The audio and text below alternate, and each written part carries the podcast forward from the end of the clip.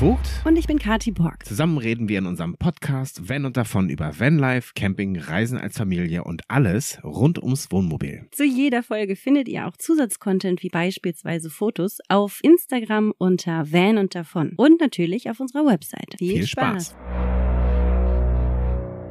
Kati. Raphael.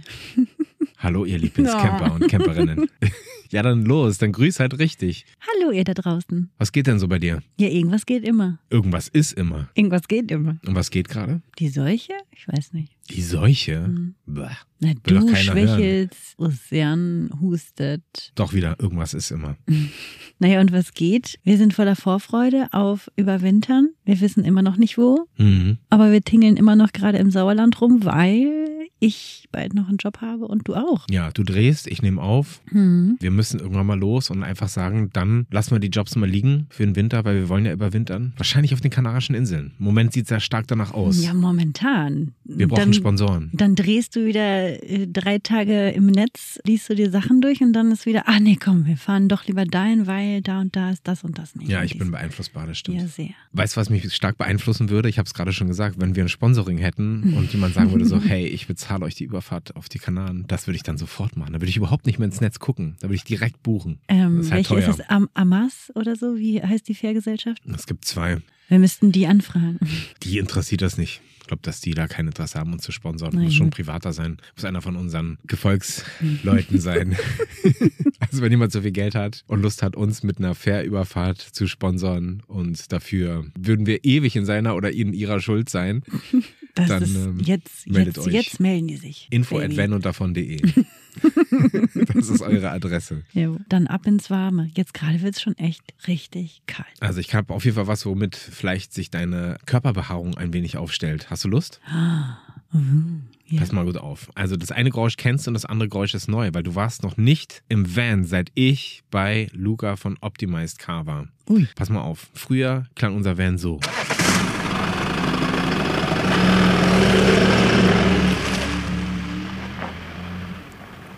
Und jetzt klingt unser Van so.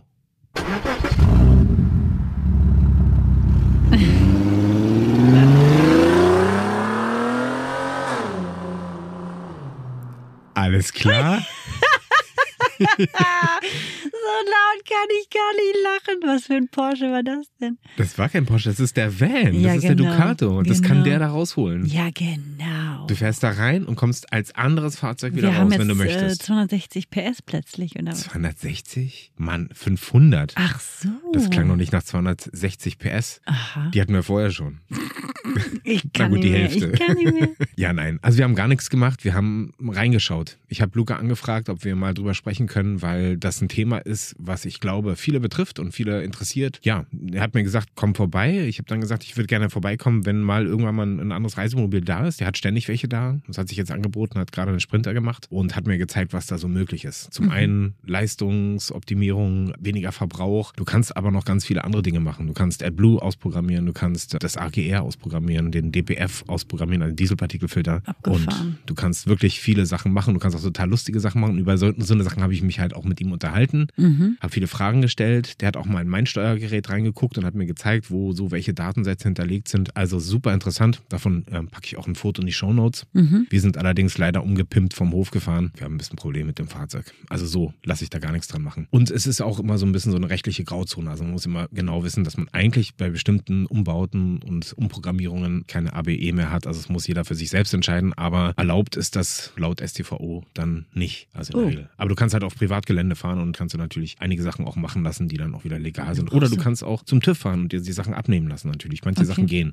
Also es Okay. gibt äh, die Möglichkeit zum Beispiel so ein Chip-Tuning zu machen, so eine Box einzuhängen. Mhm. Und die gibt es dann auch mit Gutachten. Das ist ein langer Prozess, der da dran hängt, aber die Möglichkeit gibt es auch. Dann kann man so ein bisschen Okay. mehr Leistung rausholen. Komischerweise ist es ja wirklich so, du verbrauchst dann in der Regel weniger und hast mehr Leistung und deine Komponenten sind immer noch nicht sehr viel mehr beansprucht als vorher. Also das Fahrzeug Abgefahren, hat auch eine, eigentlich nur positiv. Ja. Okay. Also eigentlich brauchst du jetzt ein riesig großes Grundstück, damit du, wenn du 500 PS gepimpt hast per Software, dann kannst du darum cruisen. Auf Ich kann dir gleich nochmal die Audiodatei abspielen. Weiß Bescheid. So klingen wir jetzt. Nein, das wäre natürlich ein bisschen übertrieben. Aber ja, cooler Typ. Du warst ja einmal mit dabei bei Ja. Luca. Mhm. Hast ihn ja auch kennengelernt. Ja. Sehr jung, aber schon super kompetent Mhm. und sehr vertrauenserweckend. weiß genau, was er macht, passt auf bei allem, was er macht. Ich glaube, da hat er selber schon ein bisschen Lehrgeld gelassen in noch jüngeren Jahren. ich möchte hier wirklich Optimize Car empfehlen für Leute, die mit dem Gedanken spielen, was machen zu lassen an ihrem Fahrzeug. Mhm. Ruft da einfach mal an, quatscht mit ihm, der ist ansprechbar und hilft gerne, gibt gerne Rat und berät gerne. Und ich bedanke mich an der Stelle auch nochmal bei den Leuten, die uns Optimize Car empfohlen haben, weil wir haben echt Richtig. eine lange Zeit vorher auch noch mit anderen Buden geschrieben. Und da muss ich sagen, es ist einfach schwierig. Viele wollen darüber überhaupt nicht reden, über diese ganze Tuning-Geschichte. Es ist immer so ein bisschen, alles so ein bisschen unter der Hand bleibt. Mhm. Ja, unterm Strich kann man aber einfach mal sagen, was möglich ist. Und damit macht man sich ja noch nicht strafbar. Gut. So, ich werde dich jetzt strafbar küssen und verabschieden. Ich bin auf jeden Fall gespannt, über was ihr so quatscht. Du hast ja auch gerade gesagt, ihr spielt da mal so ein paar Sachen durch, Beispiele durch oder was, ne? Mhm. Okay, bin ich gespannt. Ja. Mhm. Tschüss. Luca, ich freue mich total, dass wir dich für den Podcast gewinnen konnten. Du wurdest mir wirklich mehrfach aus der Camper-Szene empfohlen. Ich habe irgendwann mal einen kleinen Aufruf gemacht, wer denn so Tuning-Buden kennt. Zum einen im Chip-Tuning-Bereich als auch im OBD-Tuning-Bereich. Und da habe ich ein paar sehr wertvolle Tipps bekommen und es hat ein bisschen gedauert. Es war also nicht so einfach, jemanden zu finden, mit dem wir aufzeichnen können. Ich habe da Gespräche geführt über ein Jahr und es ist aber eine rechtliche Grauzone. Dir muss ich das, glaube ich, nicht erzählen. Die Leute reden nicht so richtig drüber. Ich glaube aber, dass ganz viel viel geht in dieser Szene und dass viel gemacht wird und dass es eben auch für unsere Zielgruppe sehr interessant sein kann, darüber mal ein bisschen zu sprechen und mal ein bisschen in die Tiefe zu gehen und zu erfahren, was kann man so machen, was kann einem passieren oder was kann einem nicht passieren, was sind so die Möglichkeiten, wo macht Sinn und wenn man so an Tuning denkt oder hier bei die an die Wand gucke, dann sehe ich natürlich auch Sportfahrzeuge. Das ist so das, was man immer kennt und damit auch verbindet, wirklich so ans Leistungslimit zu gehen, aber man kann eben auch an den Reisemobilen eine ganze Menge machen und ich finde es total spannend spannend, dass du eben diese Sparte auch ein bisschen mit abgreifst, weil sonst wärst du mir auch nicht empfohlen worden. Schön, dass du da bist. Hi. Ja, danke, dass ich hier bin, dass du hier bist, dass wir uns so unterhalten können und ich euch da auf die Reise mitnehmen kann im Bereich OBD-Tuning, Softwareoptimierung, Kämpfeloptimierung. Ich durfte ein bisschen über die Schulter gucken. Ich habe dich gebeten, mal zu kommen, wenn du ein Fahrzeug da hast und zu schauen, wie gehst du vor, wo stehst du an, was sind so die einzelnen Schritte. Deine Geheimnisse hast du mir auch nicht verraten. Dennoch habe ich ein bisschen gesehen, wie du arbeitest und wie, sage ich mal, wie vorsichtig du auch bist in dem Bereich. Man kann natürlich wahrscheinlich auch viel kaputt machen. Und ich glaube, Vertrauen ist sowieso was, was man mitbringen muss an der Stelle. Und das hast du bei mir zumindest sehr schnell gewonnen. Ich werde dich auf jeden Fall weiterempfehlen, weil ich gesehen habe, wie du arbeitest und auch welche Fallschirme du dir selber baust in der Arbeit.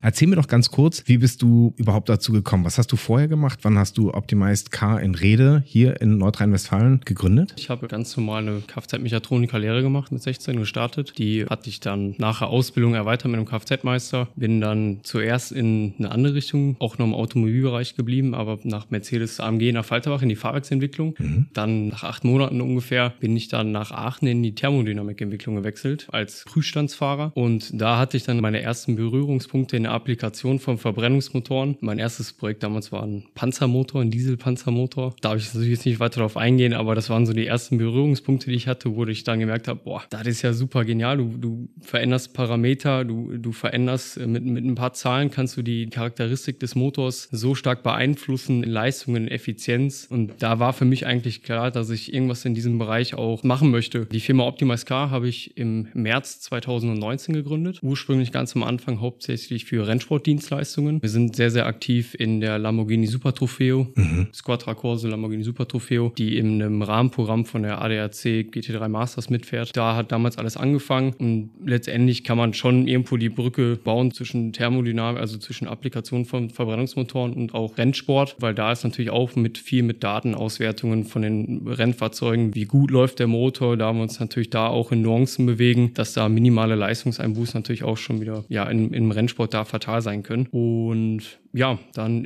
Ende 2019 wirklich aktiv angefangen, sich mit der Thematik zu beschäftigen. Wie, welche Steuergerättypen gibt es? Welche Programme braucht man, um überhaupt eine Software zu arbeiten? Worauf kommt es an? So ging der Weg dann bis heute erstmal. Wolltest du gerne gehen? Genau, oder? ich wollte gerne gehen. Ich war damals in Aachen, war ich, wie das ja so, so häufig dann doch leider ist in großen Industrien, äh, über eine Zeitarbeiterfirma, mhm. wo dann nämlich dann gerade auch das Thema Corona kam, wurden natürlich auch viele Zeitarbeiter dann entlassen, die natürlich keinen Übernahmevertrag bekommen haben. Und da war dann der Punkt, wo ich sagte, okay, dann probier's es. Dann probier's es und toi, toi, toi, hat gut funktioniert.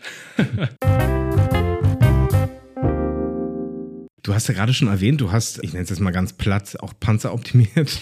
Aber ich will eigentlich auf was anderes hinaus. Du hast ja. also auch ganz andere Fahrzeuge. Du hast mir erzählt, dass du viele Agrarfahrzeuge machst auch. Genau. Darüber würde ich gerne auch ganz kurz mit dir reden, weil das ja auch genauso wie Reisemobile überhaupt nicht die Fahrzeuge sind, die man so erwartet. Wenn man jetzt an der Bude vorbeifährt wie deiner hier, wo man eigentlich denkt, ja, hier steht nur AMG und Porsche vor der Tür und vielleicht äh, Ferrari oder Lamborghini. Ja. ja aber wie kam es dazu? Was machst du da? Im Bereich der Softwareoptimierung kann man ja wirklich jede Maschinerie, die einen Verbrennungsmotor nutzt, da kann man ja letztendlich auch Hand dran anlegen am Steuergerät. Mhm. Gerade im Agrarbereich ist das natürlich so, dass da natürlich auch die Euro-Grenzwerte herrschen, wie jetzt auch für die Pkw-Fahrzeuge, auch natürlich für LKWs. Und im Agrarbereich, da haben wir einfach auch die Möglichkeit, gerade für die privaten Landwirte, das muss ich jetzt ganz klar dazu sagen, die ihren landwirtschaftlichen Betrieb nicht gewerblich führen. Dort ist es erlaubt, auf den privaten Feldern beispielsweise die Abgasnachbehandlungsmethoden wie AdBlue, wie äh, die Diesel-Partikelfilter-Thematik oder auch die Abgasrückführung zu deaktivieren, sodass der Trecker da dann einfacher läuft, ohne dass irgendwelche Notlaufprogramme im Laufe der Zeit durch Verschleiß einfach eingreifen. Mhm. Das ist hauptsächlich ja das Kerngebiet dann für den Agrarbereich, aber auch Optimierungen. Wir können halt durch die Optimierung der Motorsoftware können wir natürlich zum einen mehr Drehmoment freigeben, was dann natürlich auch zu mehr Leistung resultiert, was dann natürlich ein bisschen widersprüchlich ist. Wir können gleichzeitig dann noch Sprit dabei sparen und somit hat der Landwirt natürlich ja eine absolute Win-to-Win-Situation. Er kriegt die Arbeit natürlich schneller fertig, er verbraucht pro Hektar verbraucht er weniger Sprit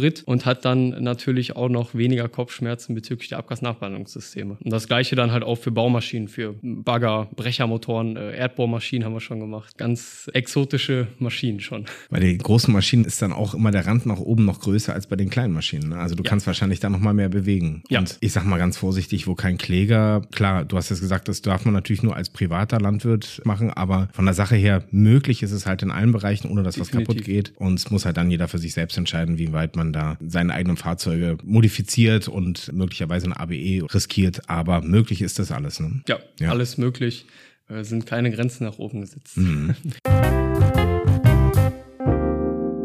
Wie ist das für so einen privaten Landwirt, wenn der mit so einem optimierten Fahrzeug zum TÜV muss? Weil das muss er ja trotzdem. Mhm. Bestehen keine Bedenken. Muss man natürlich jetzt mittlerweile auch vorsichtig sein durch die ganz neuen Abgasnormen, die jetzt kommen und durch die neuen Prüfverfahren. Früher waren beim TÜV nur Trübungsmessungen, sprich ein Abgasschlauch wurde halt in den Auspuff gesteckt ja. und dann in den Drehzahlbegrenzer. Ich nehme jetzt mal das Beispiel als Dieselmotor, mhm. ähm, weil im Agrar- und Nutzfahrzeugbereich haben wir hauptsächlich nur Dieselmotoren. Dort dann halt durch die Trübungsmessung, durch ein ganz, ich sage es mal vorsichtig, naives Prüfverfahren geschaut, geschaut, okay, werden die Trübungsmesswerte eingehalten und jetzt mittlerweile sind wir bei einem Partikelmesssystem. Ist gerade im Kommen dieses Partikelmesssystem, sprich die ganzen Prüforganisationen sind jetzt dieses Jahr im Juli damit ausgestattet worden. Mhm. Und man muss sich natürlich auch noch ein bisschen einarbeiten, inwieweit funktioniert das System, weil es gibt tatsächlich auch Bereiche und, und Orte, da kann man diese Messung nicht zu 100 Prozent korrekt wieder durchführen, aber grundsätzlich ähm, ist es beim TÜV kein Problem. Man besteht die Abgasuntersuchung trotzdem. Okay, das betrifft natürlich auch Privatfahrzeuge und so ja, weiter. Also genau. wenn man so eine Modifizierung macht, dann ist der TÜV an sich nicht das Problem. Und selbst wenn da mal was nicht eingehalten werden würde oder irgendwas sein würde, werden einem dann nicht gleich die Handschellen angelegt. Nein, um Gottes Willen. Dadurch, dass wir, wenn wir jetzt einmal auf die PKWs oder auch Reisemobile gehen, dadurch, dass die Änderungen in den Kennfeldern ja gar nicht in den Lastbereichen durchgeführt wird, wo wir jetzt, sag ich mal, in einem Prüfverfahren sind vom TÜV, sind die, die ganzen Abgasnorm-Einspritzzeiten, die ganzen Abgasregelungsmaßnahmen wie das AGR, wenn, wenn man das natürlich jetzt nicht unter bestimmten Bedingungen Bedingungen deaktiviert, werden die ganz normalen Abgasnormen eingehalten und das fällt halt nicht auf. Ganz wichtig nur zu erwähnen ist, wenn ich jetzt ein bisschen ins Detail gehen soll, Bitte. es gibt da einen sogenannten CVN-Code, der es ermöglicht, den TÜV-Organisationen seit 2019 zu prüfen, ob der Softwarestand, der auf diesem Fahrzeug ist, noch original und unmodifiziert ist. Mhm. Den passen wir natürlich an. Sprich, okay. das bleibt weiterhin so, dass der CVN-Code den originalen CVN-Code entspricht und somit nicht auffällt. Ich halte mal kurz an dieser Stelle einmal fest. Also du kannst im Prinzip mit fast jedem Fahrzeug kommen, was auf der Straße fährt oder auf dem Acker oder auf dem Bau beispielsweise und du kannst da rausholen, was rauszuholen ist, ohne dass das Fahrzeug dadurch durch laufenden Betrieb später Schaden nimmt. Warum kriegt man die Fahrzeuge nicht aus der Fabrik oder vom Hersteller schon so optimiert verkauft? Weil eigentlich sollte das doch im Sinne des Anbieters sein, dir ein Fahrzeug zu geben, das möglichst wenig verbraucht und die Leistung abruft, sage ich mal zu 90 Prozent, die man auch raus rausholen kann aus dem Fahrzeug. Ich verstehe nicht ganz, warum Leute wie du so diese Leistung und diese Verbesserung erst vornehmen müssen. Also da gibt es natürlich zum einen auch einen wirtschaftlichen Motivationsfaktor vom Hersteller. Mhm.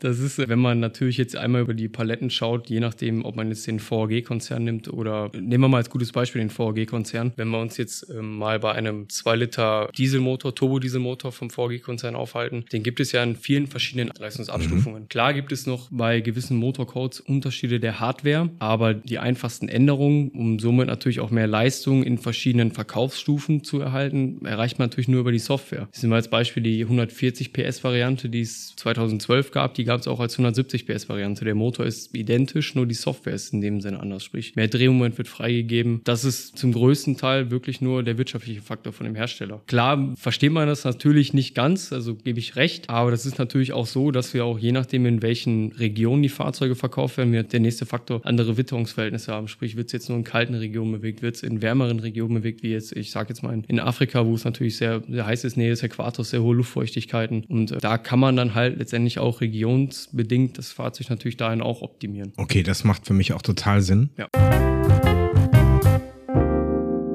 Ich fahre privat noch so ein Ford Kuga. Das ist, glaube ich, eine 1,6 Liter der Maschine, also wirklich nicht groß. Damit holen die 185 PS, glaube ich, raus. Die merkt man auch beim Fahren. Der fährt gut. Ist natürlich eigentlich bei dieser Motor, also bei diesem Hubraum, der relativ gering ist, naja, eigentlich schon fast ein bisschen viel. Ne? Und da habe ich mich schon oft gefragt, wie die das machen. Das ist also eigentlich auch größtenteils Softwareoptimierung. Genau, also ich mal gerade bei diesen modernen Verbrennungsmotoren, ich denke mal, das wird ein Benziner sein, den du hast, oder? Ja. Genau, bei den modernen Benzinmotoren oder Downsizing ist ja in aller Munde. Äh, Downsizing bedeutet ja, wir gehen natürlich weg von den großen 8-Zylindern, 10-Zylindern Ja. ähm, und immer weiter zu den äh, aufgeladenen 4-Zylinder-Turbomotoren, 3-Zylinder-Turbomotoren. Man kann natürlich gerade auch durch neue Prüfverfahren, durch neue Herstellungsverfahren von Materialien, von Kolben, von Beschichtungen der, des Lockes, um auch ähm, Reibung zu minimieren im Verbrennungsmotor, kann man natürlich auch dadurch, dass man dann weniger Hubraum hat, mehr Ladedruck, ich gehe jetzt mal wieder ein bisschen mehr ins Detail, ähm, dadurch, dass man dann einen höheren Ladedruck fahren kann, ist der Motor halt dafür ausgelegt, diese höheren Lasten auch zu verarbeiten. Sprich, die Wärme kann weiterhin gut abgeführt werden, weil die Materialien so gut sind. Ganz banales Beispiel. Und das ist natürlich dann auch ein Grund, warum man aus 1,6 Liter Motor Turbo aufgeladen 185 PS bekommt. Wenn ich ein kleines Beispiel an den Rand geben darf, wenn man jetzt die Speerspitze nimmt, Königseck. Königseck ist ein super Sportwagenhersteller. Die zaubern mittlerweile aus einem Dreizylinder 500 PS aus einem, ich glaube, 1,6 oder 1,5 Liter Motor.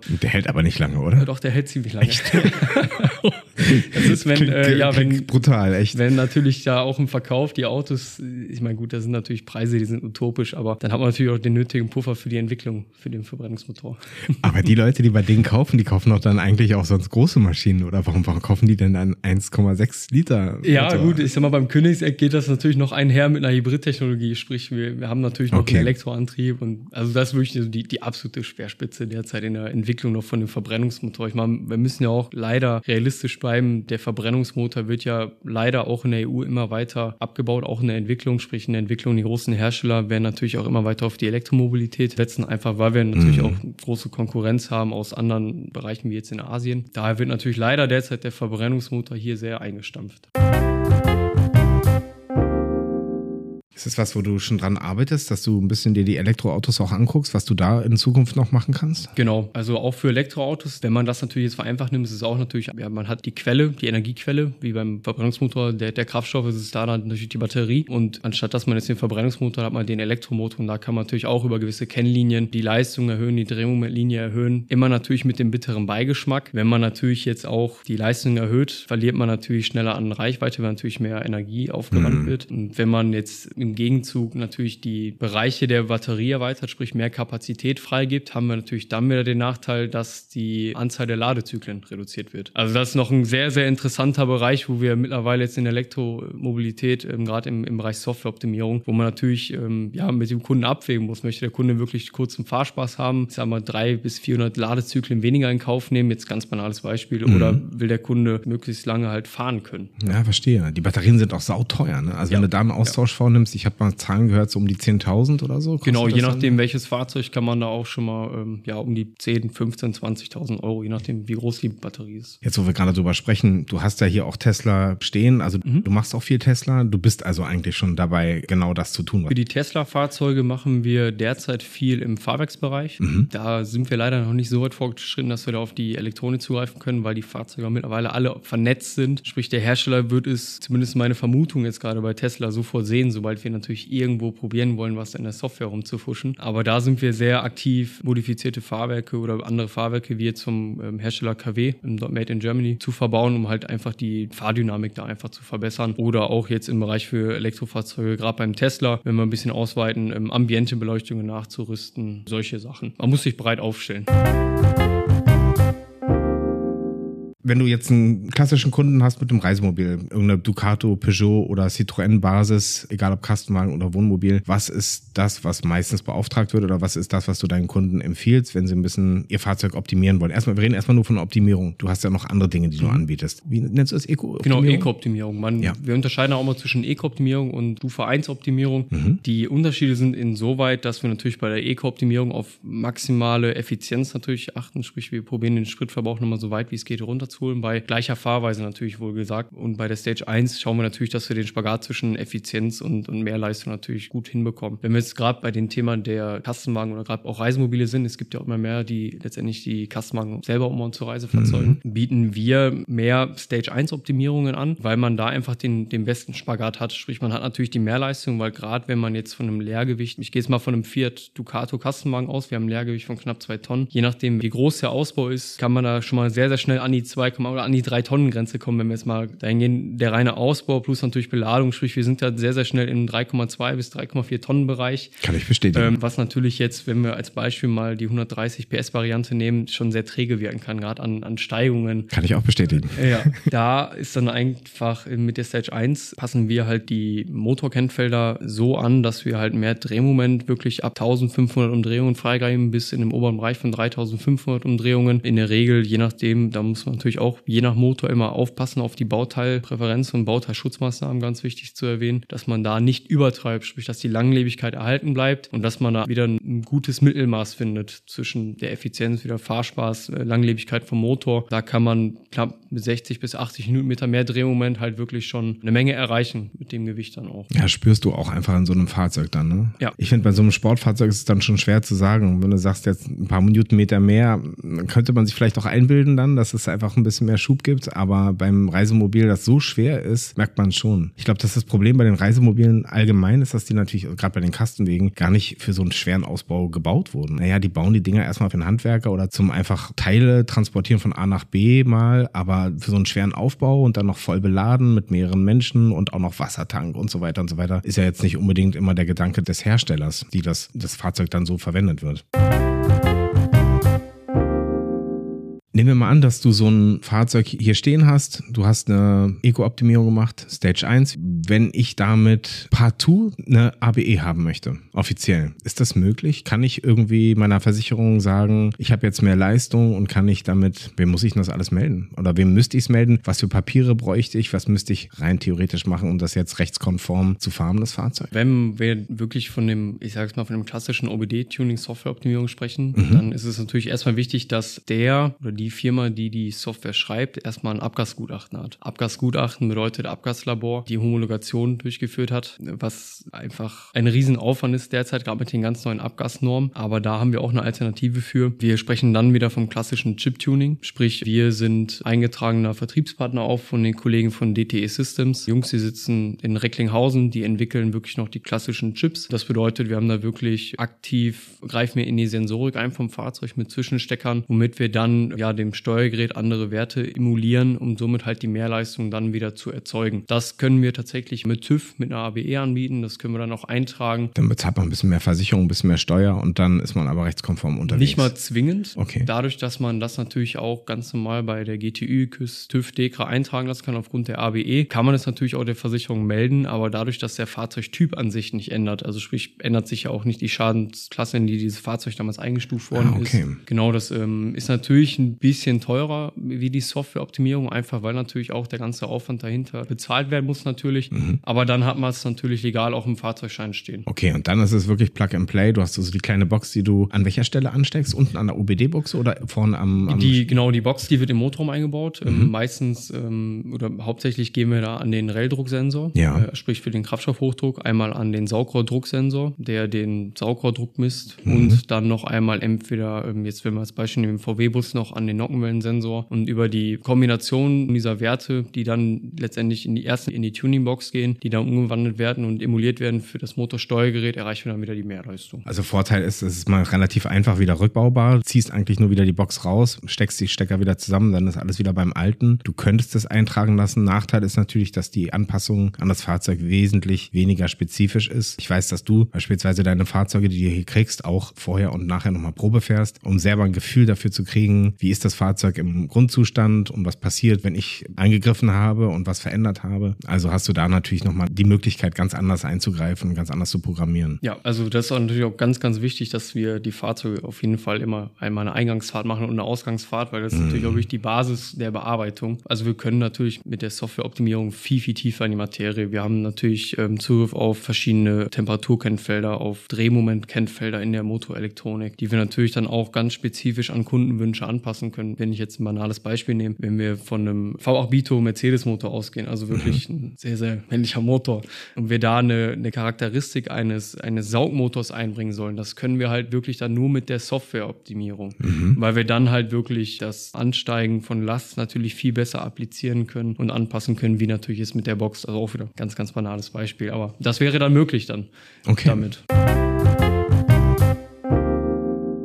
Ich breche jetzt mal eine Lanze für dich. Es gibt ja viel auf der Straße Probleme mit Fahrzeugen, modernen Fahrzeugen heutzutage wegen irgendwelcher Sensorik, wegen irgendwelcher ich sag's auch mal ganz banal, Probleme mit der Elektrik. Irgendwo entsteht ein Fehler, dann wird was losgetreten, dann kommt ein Fehlercode. Der Fehlercode bewirkt, dass man möglicherweise ins Notlaufprogramm fällt oder dass wiederum andere Teile nicht mehr richtig funktionieren oder runtergedrosselt werden und so weiter und so weiter. Meistens wird so eine Kette in Gang gesetzt und wenn man dann das Fahrzeug länger fährt und es vielleicht auch noch nicht im Motornotlaufprogramm war oder kommt, werden die Teile mehr beansprucht und so weiter. Ich habe selber schon erlebt, dass Werkstätten sich daran die Zähne ausbeißen. Ich habe gerade mit einem Freund gesprochen, von dem habe ich dir auch schon erzählt, dem ging es ähnlich. Der hat ein Neufahrzeug, da hat der Hersteller versucht, über Monate den Fehler zu finden und am Ende haben sie aufgegeben, haben gesagt, das tut uns leid, wir kriegen es nicht hin, haben das Fahrzeug aber auch nicht zurückgenommen. Also er fährt es immer noch und es fällt immer wieder zwischendurch ins Notlaufprogramm. Kann man so einen Fehler nicht einfach auf andere Art und Weise mit deinen Möglichkeiten entfernen aus dem System? Dass man einfach sagt, so, okay, es scheint ja alles normal zu sein beim Fahrzeug. Irgendwo ist mal immer kurz ein kleiner, weiß ich nicht, das, das verschluckt sich kurz das Fahrzeug, was auch immer und dann passiert das. Wir sagen jetzt mal, wenn sich verschluckt, dann lassen wir es einfach weiterlaufen und es fällt nicht ins Notlaufprogramm. Kannst du sowas programmieren? Ja, okay, ganz kurz und knackig. Ja.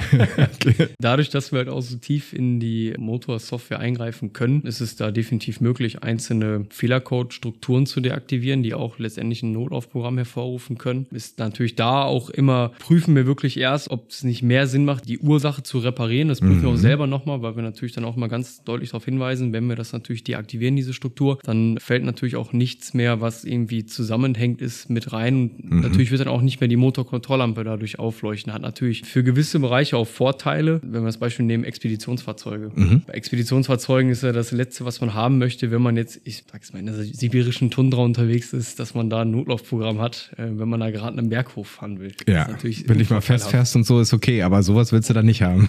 genau. Genau, und da können wir halt unter anderem halt wirklich Fehlercodes deaktivieren, aber auch, was wir gerade auch schon mal kurz angesprochen angerissen haben, Abgasnachbehandlungssysteme. Wie wir im Traktoren- und äh, Nutzfahrzeugbereich machen können, können wir es halt auch für Autos, ohne dass das ähm, ja das Fahrverhalten vom Fahrzeug beeinflusst. Mhm. Du hast gerade gesagt, Fahrzeug in der Tundra und so, da kommt mir gerade in den Sinn, ihr bietet auch an, dass ihr die Softwareoptimierung am Steuergerät selbst macht. Das heißt, wenn man jetzt beispielsweise uns in, hm, in Afrika hört und ein Fahrzeug da fährt und sagt, ich will jetzt aber nicht auf die Fähre rauf und zu Luca nach Rede kommen, er könnte theoretisch das Steuergerät ausbauen, dir das zuschicken und sagen, optimieren wir das mal in die und die Richtung. Das genau. wäre möglich. Genau, das äh, kann man dann per Post zusenden. Wir probieren es natürlich dann im gleichen Werk dann auch zu bearbeiten und dann wieder rauszusenden, damit das Fahrzeug natürlich schnellstmöglich wieder einsatzbereit ist weiteres, was wir auch noch durchführen, ist, wir senden, weil es ja natürlich auch verschiedene Fahrzeugtypen gibt, wo wir das Steuergerät jetzt nicht direkt auslesen können, ohne ähm, vielleicht das Steuergerät zu öffnen. Wo der einfache Weg ist, einfach das über die OBD-Schnittstelle durchzuführen am Fahrzeug. Senden wir ansonsten einen Kundenflash heraus, ähm, sprich, das ist dann schnell und einfach erklärt von uns. Dann wird ein Programm einmal auf dem PC installiert. Der Datensatz wird ausgelesen, das wird dann uns per Mail äh, zugesendet und dann wird halt der modifizierte Datenstand wieder an den Kunden zurückgesendet und dann ist der Kunde im Zug nur noch unseren Kundenflasher zu uns zurückzuschicken. Alles klar, ist ja super Genau. bequem. Ja. Wie oft wird das beauftragt im Vergleich jetzt zur Vor-Ort-Optimierung? Ist, ist natürlich gerade, weil natürlich auch wieder Thema Vertrauen da ein ganz großes, äh, ein ganz großes Thema spielt. Dadurch, dass wir natürlich auch den Kunden insoweit technisch darin einbinden müssen, damit er auch leicht den Hergang versteht, was jetzt passiert, warum es wichtig ist, ein Batterieladegerät auch anzuklemmen während des Schreib- oder Lesevorgangs, vielleicht 15 bis 20 Mal maximal im Jahr, maximal. Angenommen, ich habe jetzt mein Fahrzeug optimieren lassen, dann fahre ich mein Citroën zur Werkstatt und die haben das in der Werkstatt gesagt, Herr Schulze, wir haben Ihnen jetzt das Fahrzeug auf den neuesten Softwarestand gebracht und wir haben mal die neueste Software drauf gespielt und ich denke so, nein, ich war doch gerade erst noch vor zwei Monaten bei dir, jetzt habe ich irgendwie alles wieder auf dem alten Stand oder halt eine neue Software drauf, jetzt muss ich das Fahrzeug wieder schieben. Was passiert dann? Hast du da eine Möglichkeit, dass du es wieder rausspielst? Kostet mich das dann nochmal dasselbe? Oder was passiert? Warte mal, jetzt muss ich doch mal auf Holz klopfen.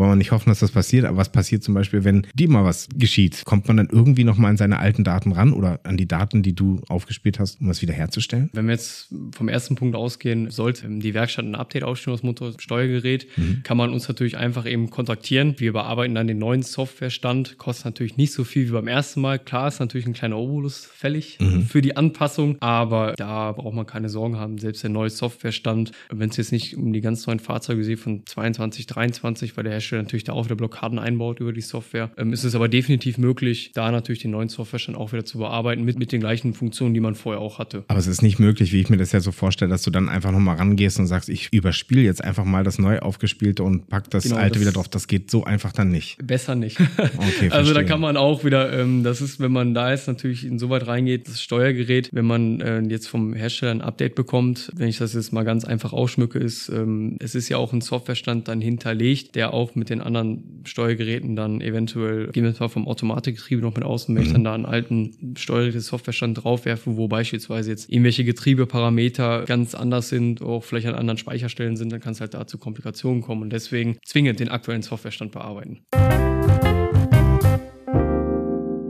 Viele Steuergeräte gibt es denn in so einem Auto ungefähr? Uh, also wenn man jetzt von allen Steuerrädern ausgeht, haben wir eine Mercedes S-Klasse. Mercedes S-Klasse von 2020. Da reden wir schon im Bereich von zwischen 90 bis 110 Steuergeräten, Komfortsteuergeräte, klar. Antriebssteuergeräte. Wenn wir jetzt als Beispiel mal euer Reisefahrzeug nehmen, da ist es noch überschaubar. Da reden Ja. wir ungefähr von 17 bis 25 Steuergeräten. Aber schon ganz schön viel. Ist schon viel. Und dieses Hauptsteuergerät, also das große Teil vorne, das ist das Herzstück, das alle anderen anspricht. Oder wie Genau, läuft also das, wir müssen ja ganz klar unterscheiden zwischen Komfortsteuergeräte und Antriebssteuergeräte, also Powertrain-Steuergeräte. Unter Powertrain fällt halt in dem Fall Fiat Ducato das Motorsteuergerät, gegebenenfalls noch ein Abgasnachbehandlungssteuergerät, was noch extra ist, oder halt noch das Getriebesteuergerät. Klar ist natürlich, dass das Motorsteuergerät das Herzstück ist, dass der Verbrennungsmotor natürlich läuft. Wir haben natürlich noch ein paar andere Sachen, die damit reinfallen, wie die Wegfahrsperre, die natürlich dafür sorgt, dass nicht jeder x-beliebige Schlüssel das Fahrzeug starten kann. Da ist natürlich noch der Zusammenhang mit dem Kombi-Instrument, also mit, mit der Instrumententafel im Fahrzeuginnenraum. Die arbeiten natürlich dann da über den Campus zusammen. Aber das Wichtigste, um das, um den Motor an Laufen zu kriegen, ist das Motorsteuergerät. Unter uns drei Hübschen. Ich guck mal gerade auf deiner Webseite. Du hast hier stehen, folgende Softwareoptimierung können wir vornehmen. AdBlue-Deaktivierung. Ich glaube, da würden ja viele im Purzelbaum machen, wenn sie das einfach machen könnten. Wird das häufig gemacht? Ja, doch schon sehr Okay. häufig. Bedeutet, das Fahrzeug fährt einfach ohne AdBlue und ohne weitere Einbußen? Oder wie funktioniert das dann im Anschluss? Wir haben halt die Möglichkeit, über die AdBlue-Deaktivierung den kompletten Abgasnachbehandlungsprozess mit dem AdBlue, mit dem Handstoffsystem halt zu deaktivieren. Sprich, es wird kein AdBlue mehr eingespritzt, die Notlaufprogramme fallen auch komplett weg und das Fahrzeug kann dann weiterhin ganz normal bewegt werden. Kannst du mir kurz erklären, warum es überhaupt AdBlue gibt? Da ähm, sind wir natürlich im Bereich der EU-Abgasnorm. Das AdBlue-System, das wurde um 2015, glaube ich, vom VAG-Konzern oder gab es schon länger im Nutzfahrzeugbereich, aber gerade bei PKWs wurde es, glaube ich, vom VAG-Konzern 2014, 15 ungefähr eingeführt. Das AdBlue hat die Aufgabe, die Stickoxide die im Abgas entstehen, zu reduzieren. Okay. Wir haben ja mehrere Gase, die natürlich einströmen in den Brennraum und wir haben mehrere nicht so schöne Abgase, die natürlich wieder rausströmen nach dem Verbrennungsprozess. Und eins davon sind halt die Stickoxide und die reduziert man halt mit dem AppLose-System. An sich ist es doch eine ähnliche Funktion, wie auch das AGR übernimmt. Also durch die Abgaswiederrückführung und dass es immer nochmal verbrannt wird und so werden dann eben diese schädlichen Partikel reduziert. Das sehe ich auch gerade auf deiner Webseite. Der nächste Punkt ist auch AGR off. Also diese beiden Module kann man softwarebasiert ausschalten. Genau. Und Okay. Zu 100 Prozent ausschalten. Man muss nichts ausbauen, man muss keine Platten einsetzen, sondern das lässt sich tatsächlich softwaremäßig machen. Weil das habe ich auch schon gehört, dass AGRs deaktiviert werden, aber dann wird dann einfach eine Platte dazwischen gesetzt. Wahrscheinlich dann aber damit verbunden, dass dann immer eine Fehlermeldung kommt, weil das System denkt, was- irgendwas läuft hier nicht und die Sensoren anspringen. Ne? Genau, bei den modernen Fahrzeugen, denen fällt natürlich sofort auf. Wenn man jetzt eine, nur eine Platte einsetzt, ähm, in den AGR-Rücklauf, das Fahrzeug merkt es sofort. Weil natürlich da eine, ja, eine Luftmasse fehlt, die ja eigentlich wieder hinzugefügt werden sollte. Eine Klappe muss man nicht zwingend vormachen, weil wir natürlich die Grundstellung von dem AGR-Ventil ist immer geschlossen. Sprich, wenn wir das AGR in der Software deaktivieren, gehen wir natürlich auch davon aus, dass die Grundstellung geschlossen ist und diesen minimalen Anteil an Abgasen, der eventuell noch vorbeiströmt, wenn man natürlich eine etwas verkokte Abgas-Rückführungsklappe hat, den kann man wirklich vernachlässigen. Und so äh, spart man sich natürlich auch eine Menge Arbeit. Muss man sagen, ist keine schöne Arbeit da, je nachdem, wo das AGR verbaut ist, da noch eine Klappe zwischenzusetzen. Mhm. Wer sich für so einen Schritt allerdings entscheidet, der macht natürlich nichts falsch, wenn er das relativ früh macht, wenn das Ding wirklich noch gut geschlossen ist und nicht schon total verdreckt. Dann steht bei euch noch DPF off drin. Den kann man auch softwarebasiert ausprogrammieren oder muss man den irgendwie anderweitig bearbeiten? Da müssen wir zwei Schritte gehen. Einmal natürlich in der Software, dass das Fahrzeug natürlich jegliche Nachbrennungen für den Dieselpartikelfilter lässt, weil man muss ja ganz klar sagen, wenn wir eine sogenannte Dieselpartikelfilterregeneration, wenn das Fahrzeug das einleitet, ist es ja so, dass Kraftstoff eingespritzt wird, der nicht für den Vortrieb genutzt wird. Sprich, wir haben einen höheren Kraftstoffverbrauch, der letztendlich nur dafür ist, um den Partikelfilter auf eine gewissen Betriebstemperaturpunkt zu bekommen, um halt die Rußpartikel abzubrennen, damit der DPF wieder frei ist. Wichtig ist, wenn man den DPF leer machen sollte, muss dieser natürlich auch zwingend leer gemacht werden. Weil das sonst natürlich so ist, dass wenn wir nur das in der Software deaktivieren, das Fahrzeug wird natürlich auch erstmal ganz normal laufen und fahren, das wird der Fahrer gar nicht merken, bis irgendwann der Punkt kommt, wo natürlich der DPF sich immer weiter zusetzt, unser sogenannter Abgasgegendruck steigt, wir dann natürlich Leistungseinbußungen haben und dann in einem Super-GAU-Fall vielleicht sogar schon Schäden am Turbolader. Okay. Und im schlimmsten Fall geht der Turbolader kaputt dann. Genau.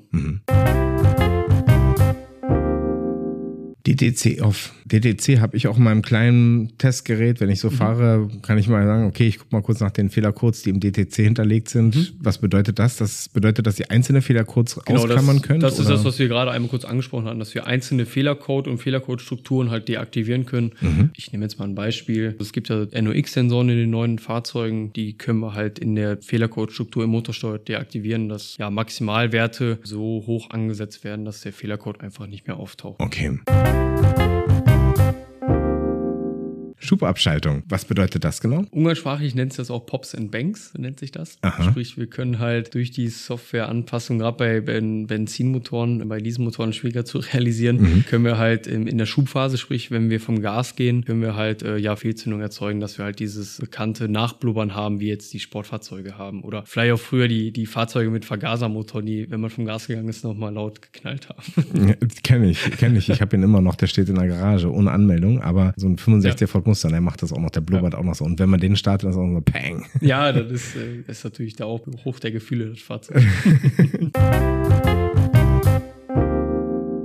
Start, Stopp auf und VMAX auf. Also VMAX auf ist mir klar, Aufhebung der Maximalgeschwindigkeit. Genau. Was vielleicht auch noch interessant sein kann, gerade bei den Reisefahrzeugen, weil ich habe selber dieses Jahr im April mir einen Mercedes Sprinter umgebaut von Baujahr 2009 und diese Fahrzeuge, die haben halt diese VMAX-Sperre aufgrund dessen, dass sie halt Nutzfahrzeuge sind, meistens bei 120 oder 130 Ach. gesetzt, je nachdem natürlich in Okay. welchem Bereich die liefen. Ähm, Ja. Klar, bei großen Firmen verständlich, dass sie natürlich nicht wollen, dass da die, die Mitarbeiter vielleicht jetzt mit 160 immer mit Vollgas über die Autobahn jagen, aber diese VMAX können wir halt auch aufheben, je nachdem, wo der natürlich begrenzt ist, dass das Reisen auch wieder angenehmer ist und man auch bisschen schneller von der, von der Stelle kommt. Das ist ja echt auch der Punkt. Ne? Es geht ja gar nicht darum, dass man jetzt mit 180 über die Autobahn brettert mit vier Tonnen, aber wenigstens die Möglichkeit zu haben, mal ein bisschen schneller beschleunigen zu können oder überholen zu können, das ist schon ja. sehr angenehm, muss ich sagen. Und das ist bei uns auch mit meinen 130 PS, Mann und oh Mann, wenn man da mal zum Überholen ansetzt, dann musst du schon vorher dreimal in den Rückspiegel gucken und gucken, ah, schaffe ich es wirklich, weil er kommt halt nicht so außer, außer Puschen. Ne?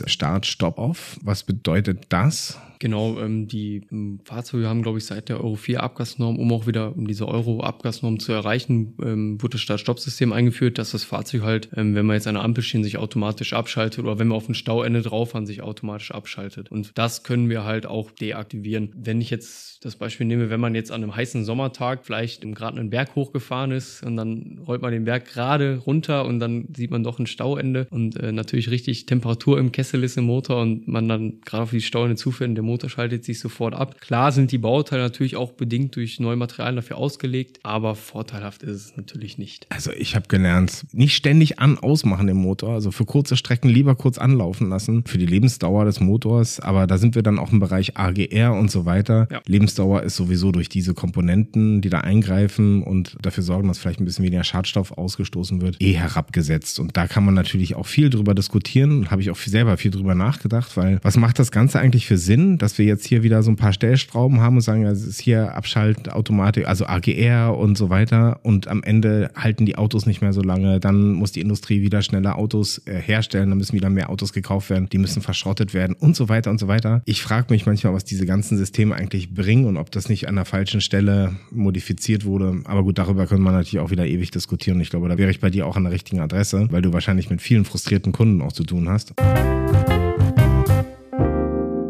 Also erstmal ganz interessant, was, was du so anbieten kannst. Habe ich was ganz Wichtiges vergessen jetzt gerade an den Dingen, die du hier im Alltag reinkriegst? Mm, vielleicht noch eben dazu zu erwähnen, dass wenn das Fahrzeug bei uns mit einer Softwareoptimierung ausgestattet worden ist, mhm. es ist immer überschreibbar. Sprich, jeder kann diesen Datenstand überschreiben. Wir machen keine Schreibsperre rein, auch keine Lesesperre. Mhm. Sprich, sowohl der Fiat-Händler kann ein Software-Update noch durchführen, sowohl auch ähm, andere äh, Mitbewerber aus der Branche können auch noch ganz normal ein Software-Update durchführen. Und der Originaldatenstand, der ist immer bei uns gesichert. Das ist auch immer kostenlos, den zurückzurüsten. Auch wenn ich mal zwei Meter unter der Erde tief sein sollte, warum auch immer. Oh, bitte nicht. Also das, ähm, gibt es auf jeden Fall die Möglichkeit, man kann sich den Datenstand halt wirklich bei jedem dann, der in dieser Branche aktiv ist, letztendlich wieder auch den Originaldatenstand aufspielen lassen. Okay, nicht der optimierte, sondern der originale. Genau. Optimiert mhm. ist natürlich dann wieder je nachdem, mit welchen, sag ich mal, welchen Gewürzen der mhm. andere natürlich dann da ja. würzt, okay. etwas anders. Ja, ich glaube, dass die meisten, die happy hier vom Hof fahren, so schnell nicht wieder den Originalen drauf haben wollen. Aber wer weiß, vielleicht, wenn man es wieder verkaufen möchte oder so und äh, ja. ganz auf Nummer sicher gehen möchte,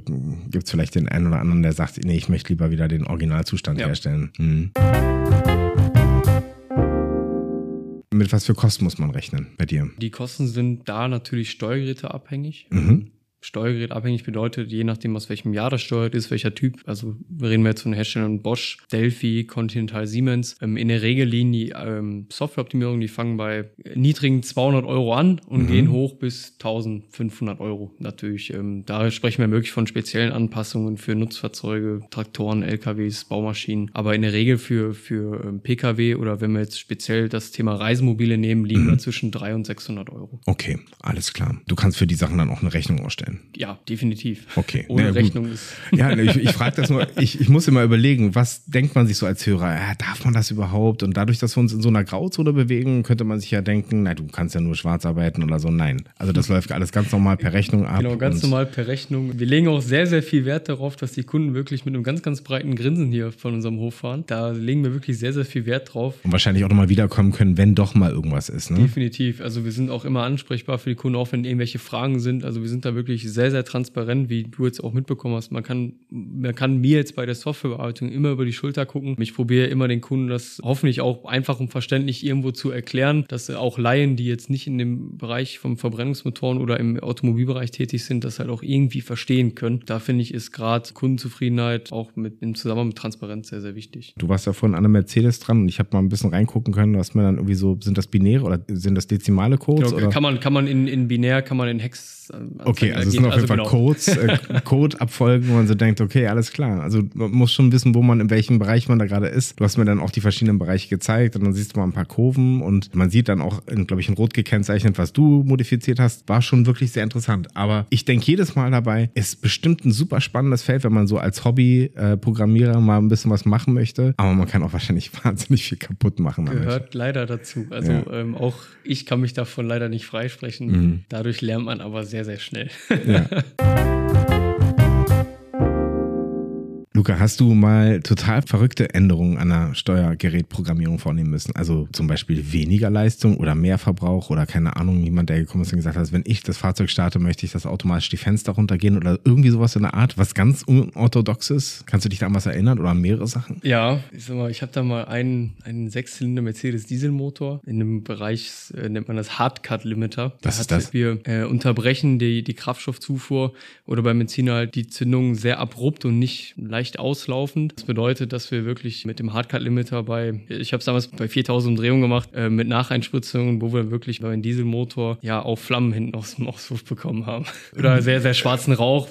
Es gibt ja auch die Kunden, die, die wollen, wenn sie mit ihrem Dieselmotor jetzt fahren und Gas geben, äh, man muss ja ganz klar dazu sagen, da muss ein Rohr nach hinten raus sein. Mhm. Ähm, nur, natürlich nicht für den Straßenverkehr, nicht ja, im okay, Straßenverkehr ja. nutzen, genau, ganz klar. Wollen da natürlich ganz, ganz schwarzen Rauch da hinten raus haben. Das sind okay. so die, die abgefahrensten Dinge, die wir so eigentlich so mal bisher so mehrmals schon gemacht haben. Hat hat sich sowas dann rumgesprochen, dass dann gleich Folgeaufträge kamen, dass sie gesagt haben, so, ich habe gesehen, dass der und der das bei dir gemacht hat, ich möchte das auch haben? Bei Mercedes definitiv. Wir wollen auch ähm, nächstes Jahr hier, wir haben im, was im Rummelcross, Rummelcross heißt, man holt sich ja, Autos, die bis 500 Euro kosten und dann fährt man hier am Acker kaputt. Da haben wir auch für nächstes Jahr noch große Pläne. In, Rummelcross nennt sich das? Rummelcross, ja. Sowas wie Stockcar-Rennen? Ja, sowas wie Stockcar-Rennen, genau. Stockcar-Rennen dann hauptsächlich unter jungen Leuten, äh, hauptsächlich auch Landwirte, ja, wo wir dann auch ein paar witzige Softwareanpassungen für nächstes Jahr geplant haben. Ach, das ist ja witzig. Wo findet das statt? Das findet entweder auf der anderen Rheinseite bei uns in Richtung Kevela statt. Ja. Ähm, vielleicht Cannys Wunderwasserwerk, vielleicht, dann, vielleicht sogar ein Begriff für die Leute. Okay. Ähm, da findet es statt. Das ist öffentlich? Das ist öffentlich, ja. ja muss, muss ich mir auch nochmal angucken. Das packe ich auch in die Show Notes. Ja, sehr gerne.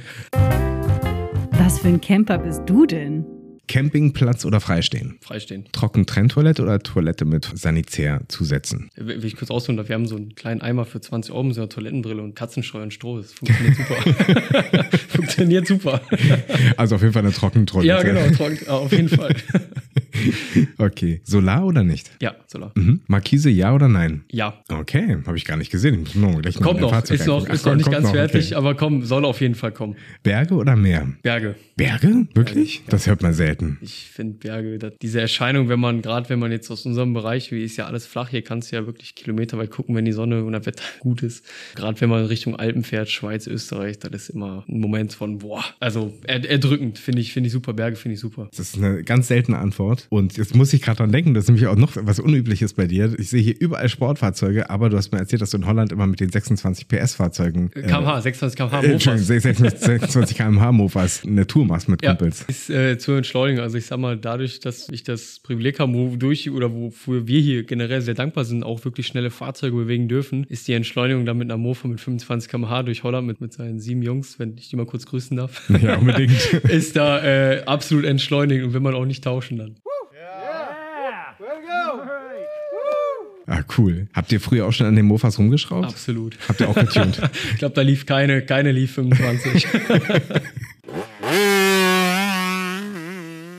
Wer sind deine Reisebegleiter? Meine ähm, Freundin mhm. hauptsächlich. Oder ich fahre Motocross aktiv, dann mit den Jungs, mit denen ich Motocross fahre. Okay. Passen die Maschinen bei dir rein? Ja, also ich habe einen Sprinter in der Länge, zwei Höhe, zwei Konfigurationen, also unter sechs Meter. Mhm. Da war natürlich die Herausforderung, wie kriegen wir das hin, dass das Motorrad hinten reinpasst, im Idealfall zwei Cross-Motorräder. Und wir trotzdem noch Platz haben, uns irgendwo auf der Stelle zu drehen und die Küche zu nutzen. Ähm, auch, wir haben eine Nasszelle eingebaut, noch die Nasszelle zu nutzen. Und da habe ich dann ein Hoopbed eingebaut. Ein Hoopbed über ähm, ja, elektrische Stempelmotoren und so hat es bis jetzt ganz gut funktioniert. Interessant. Und dann hebt ihr sozusagen die, die Motorräder hinten raus, wenn, wenn ihr schlaft? Nee, wir können das Bett können wir wirklich auf jede x-beliebige Höhe fahren. Und dann Ach, können wir, genau, die Motorräder, die Motorräder, genau, die Motorräder können wir da drunter stehen lassen. Voll gut. Unterwegs Pizza bestellen, selbst kochen oder essen gehen? Ah, essen gehen, ich bin faul. Im Urlaub lieber viele Kilometer fahren und viele verschiedene Orte sehen oder lieber weniger fahren und mehr Zeit an den einzelnen Orten verbringen? Stand jetzt noch viele Kilometer fahren, viele Orte in kurzer Zeit sehen. Ah, interessant. Ist auch eher selten. Also bei denen, die so länger campen und länger unterwegs sind, sagen die meisten dann, sie haben immer weniger Kilometer runtergerissen und versuchen dann doch ein bisschen länger zu bleiben. Das ist übrigens auch eine Diskrepanz zwischen meiner Freundin und mir. Sie würde immer gerne länger bleiben und ich habe immer schon nach drei Tagen das Gefühl so, ey, lass uns mal weiterfahren. ja, das ist, also ich, ich würde auch gern selber wahrscheinlich auch eher länger an einem Ort bleiben. Aber dadurch, dass, ähm, ich sag mal jetzt in meinem Fall ich natürlich auch schauen muss, dass ich irgendwo wieder schnell an die Arbeit komme. Natürlich mhm. probiere ich dann in, in dieser kurzen Zeit, wo man unterwegs ist, so viel äh, Impressionen zu sammeln, wie es natürlich geht. Ja. Kann sich natürlich auch jetzt mit, mit dem Älterwerden nochmal ändern. Bist du Kaffeetrinker und wenn ja, wie bereitest du dir den ähm, Camper zu? Ja, ich trinke Kaffee, aber ich bin da sehr einfach. Also da wird wahrscheinlich einfach nur ein Filterkaffee aufgesetzt. Hm, ist gut. Sport unterwegs, wenn ja, welcher? Motocross, hast du schon gesagt? Ja, entweder Motocross oder halt das äh, klassische Joggen laufen. Mhm. Unter 3,5 Tonnen oder drüber? Drunter, mhm. deutlich. Mit zwei Motocross-Maschinen auch noch? Mal gewogen? Ja, Leergewicht hatten wir ungefähr 2080 Kilogramm, ausgebaut 2540 Kilogramm. Ohne Motocross-Räder. Mit Motocross-Räder sind wir halt ungefähr bei 105 Kilo pro Maschine. Also wir sind trotzdem noch, trotzdem wir voll sind mit Wasser und Klamotten, weil wir nicht so viele Klamotten dabei haben, sind wir gerade an der 3-Tonnen-Grenze oder knapp drunter sogar. Gratuliere auf jeden Fall, ja, dass ihr so weit runter seid. Könnte noch ein bisschen was mitnehmen. Hättest du äh, lieber ein größeres Reisemobil, ein kleineres oder ist deins genau richtig?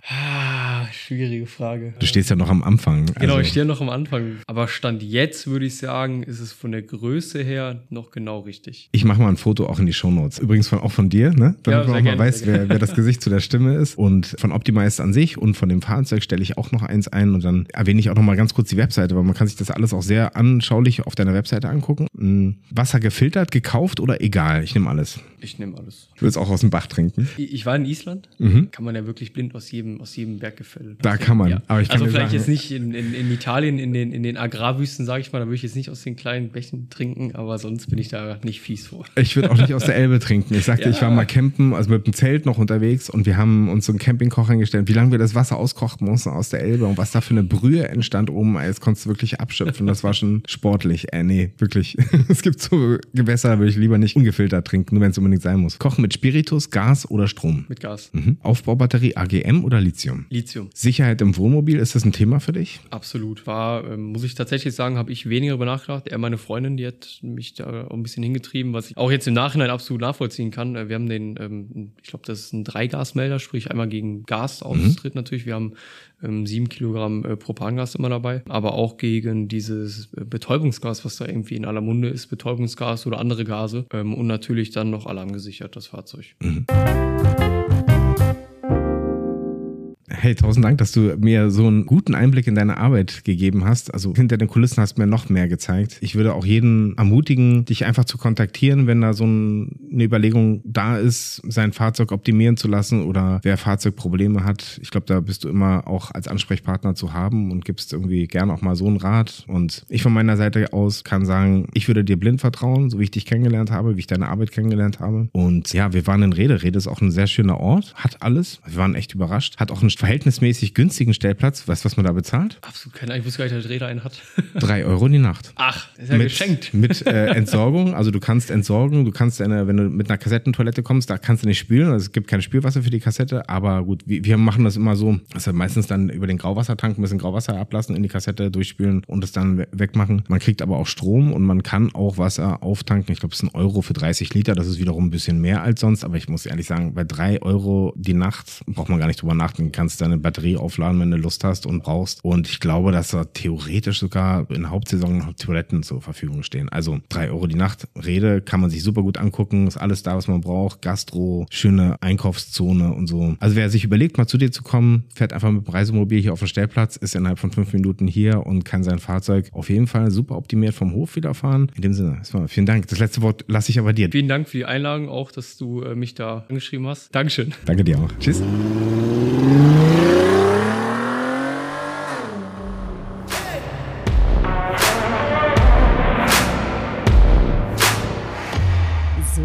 Und jetzt vergesst bitte nicht, unseren Podcast zu abonnieren, damit ihr auch keine Folge mehr verpasst. Schenkt uns gern ein Like oder eine positive Rezension. Und wir freuen uns natürlich über jedes Feedback, jede Anregung oder auch konstruktive Kritik auf unseren Social Media Kanälen unter Van und davon oder auch per Mail an mail at. Merci und salut!